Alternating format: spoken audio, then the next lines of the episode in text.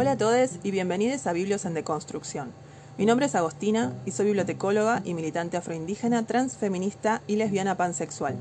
Este mes, y para finalizar el año, voy a hablar un poco en general de los derechos humanos, siendo que el 10 es el Día Internacional de los Derechos Humanos y de la Restauración de la Democracia. Se conmemora a nivel internacional debido a que en 1948 se firmaba la Declaración Universal de los Derechos Humanos. Saliendo de la Segunda Guerra Mundial, este documento se convirtió en uno de los pilares de la protección de los derechos humanos más básicos de las personas.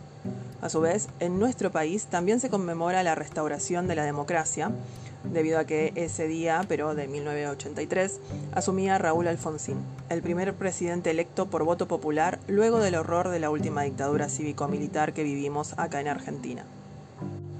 La Declaración Universal de Derechos Humanos tiene 30 artículos que apuntan a proteger a las personas contra la discriminación, la esclavitud y la tortura. Protege también los derechos a la vida, a la igualdad, al matrimonio y familia, al culto y religión, a la privacidad, a la libertad de movimiento entre países y fronteras, a la nacionalidad y al asilo.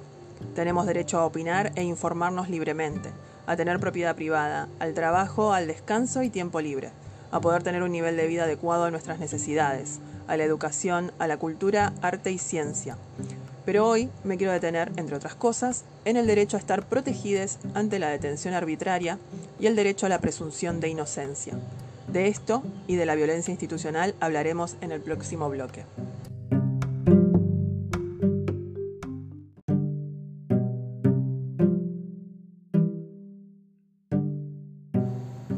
Miércoles 17 de noviembre, Lucas González, un pibe de 17 años que jugaba en la sexta del Club Barraca Central, fue baleado en la cabeza por un efectivo de la policía de la ciudad cuando circulaba con tres amigos en un auto por Barracas. Tanto la policía como el gobierno de la ciudad y el aparato judicial intentaron encubrir esto. Estamos hablando de tres policías de civil, sin chalecos, sin chapas, sin uniformes y sin identificación, que persiguieron el auto en el que iba, lo encerraron y le dispararon. No solo esto, sino que los amigos que iban con él en el auto fueron derivados a un juez de menores, que los metió presos por más de 24 horas. Esto, que ya no sorprende a nadie, tampoco es un caso aislado. No solo es Lucas, son Luciano, Facundo, Lautaro, Facundo Escalzo de Bajo Flores, Richard Gómez de Esteban Echeverría, Alejandro Arenas de Avellaneda, Franco Cardoso en Tigre. Es la familia Cuomo en una comisaría del Chaco. Es Magalí de San Luis. Según la Correpi, cada 20 horas ocurre una muerte por violencia institucional, en todos los casos por estigmatización, racismo y portación de cara. Solo entre el 1 de julio y el 19 de noviembre de este año, en Cava se registraron 472 hechos de violencia institucional.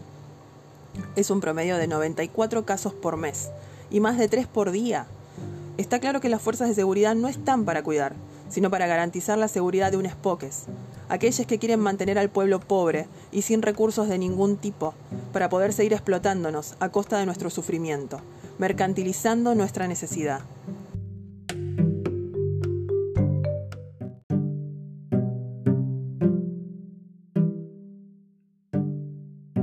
Actualmente estamos a la espera de que se reglamente una ley que tiene como objetivo generar herramientas integrales para eliminar los casos de violencia institucional por fuerzas policiales, de seguridad y servicios penitenciarios, enmarcándose dentro de los lineamientos de trabajo que lleva adelante el INADI a nivel nacional.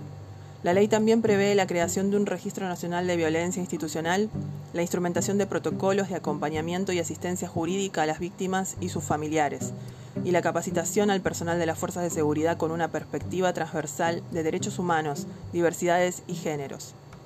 Con la ESI hay mucho material generado tanto por nación como por organismos para poder incorporar en las bibliotecas libros y folletos que traten de lleno esta problemática.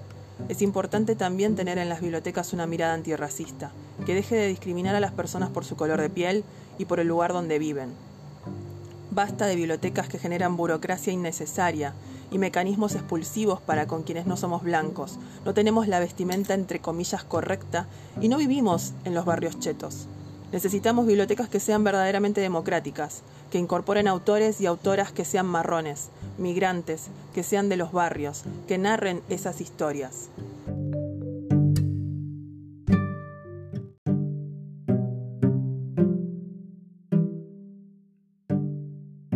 Por último, en cuanto a efemérides de derechos humanos, les cuento, por si no lo sabían, que el primero de diciembre es el Día Mundial de la Lucha contra el VIH. Este día es una oportunidad para apoyar a aquellos involucrados en la lucha contra el VIH y para mejorar la comprensión del VIH como un problema de salud pública mundial. El VIH y el SIDA fueron ignorados por muchos años, tanto por el sector médico como por los estados y casi inexistentes políticas públicas destinadas a combatir esta pandemia. Lamentablemente eso se sigue pagando en vidas que se van y en personas que no tienen la calidad de vida que debieran tener.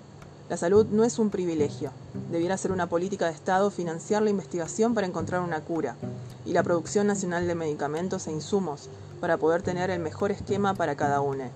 Tener una ley actualizada que esté atravesada por los derechos humanos y los géneros y diversidades, que contemple derechos laborales, que anule, por ejemplo, los exámenes preocupacionales. En los últimos años, a raíz de la ESI y gracias al esfuerzo de activistas y organizaciones sociales, se comenzó a hablar mucho más del VIH y del SIDA, lo cual ayuda a que de a poco la estigmatización estúpida que conlleva esta enfermedad vaya cediendo lugar a la información. Hoy en día se sabe que una persona que vive con VIH y que adhiere a su tratamiento eventualmente puede llegar a un estado de carga viral indetectable, en los exámenes que se realizan. Y si es indetectable, es intransmisible en un encuentro sexual. Por esto, no solo hay que generar conciencia en todos de la utilización del preservativo en cualquier encuentro sexual de cualquier tipo, sino también en el testeo constante. Tener información sobre el estado de tu cuerpo te da poder a la hora de cuidarte y de elegir cómo vincularte sexoafectivamente. Y si tenés VIH, poder adherir a un esquema de medicación hoy en día implica que eventualmente podrías llegar a un estado de indetectabilidad. Este dato no es menor, porque estaríamos hablando de un posible horizonte donde esta enfermedad se erradique, ya que a menos transmisión, menos VIH.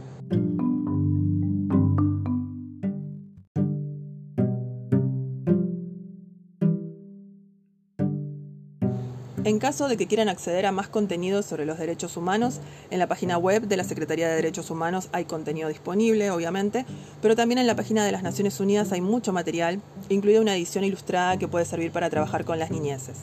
Mención especial al apartado que narra la participación activa de mujeres en la confección de la Declaración Universal de Derechos Humanos, tales como Friderica Kalinowski de Polonia Bogdil Bektrup de Dinamarca, Minerva Bernardino de República Dominicana y Hansa Meta de India. Y si quieren saber cómo pueden armar la biblioteca de su orga o si ya la tienen y quieren darle una perspectiva antidiscriminatoria, no duden en seguir viniendo a este espacio que vamos a construir juntos. Mi nombre es Agostina, soy bibliotecaria y militante. Abrazo fuerte y esto fue Biblios en Deconstrucción.